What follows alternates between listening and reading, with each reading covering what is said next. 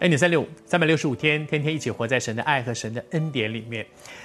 我们要进到尾声了，我们花了将近四个月的时间和大家一起分享约瑟。其实我们是很细的，一节一节的往下来看，你就会发现，在这个人身上真的有很多了不起的学习。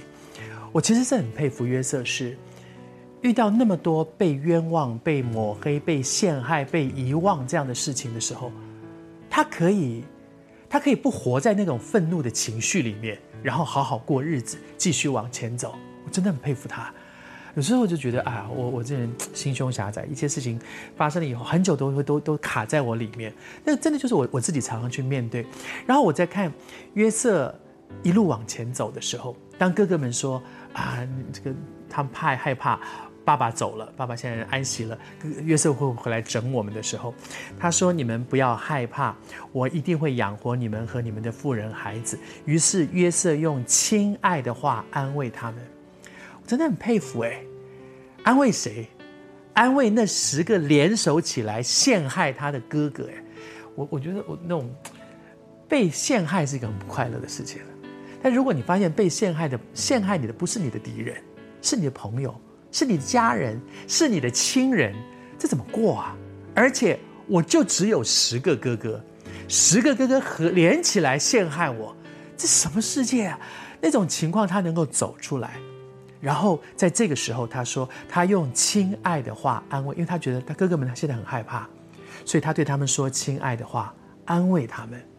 我真的觉得那是一个广大的心。我也常常跟神求说：“主啊，求你给我一个广大的心。”你记得吗？所罗门，所罗门要继位做做皇国王的时候，他跟神求求什么呢？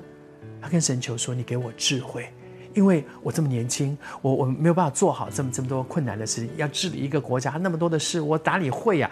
我不会，请你给我智慧。”神喜悦他，既不求名、求寿、求富、求求的是智慧，能够做好上帝托付他做的事。神喜悦他，然后神另外给他一样东西，就是广大的心。因为神知道，要做一个好的领袖，你不但需要有智慧，能够处理人、处理事，你还要有一颗广大的心，能够容得下人。如果一点小事你就过不去，你就始终容不下人的时候，你没有办法做更大的事。我真是觉得。完全能够体会那个感觉。我是老幺呢，从小就是那种，我有七个哥哥姐，哥哥姐们就很疼我啊，照顾啊什么。但在这种环境长大的小孩，就变成好像人家对我好都是应该的。但是如果有谁对我稍微不好一点，我就会很难过，然后就一直记在心上。我的个性不太会报复，但是我会过不去，就觉得他为什么要这样讲话？为什么要这样讲我？他为什么就那个一直卡在那里？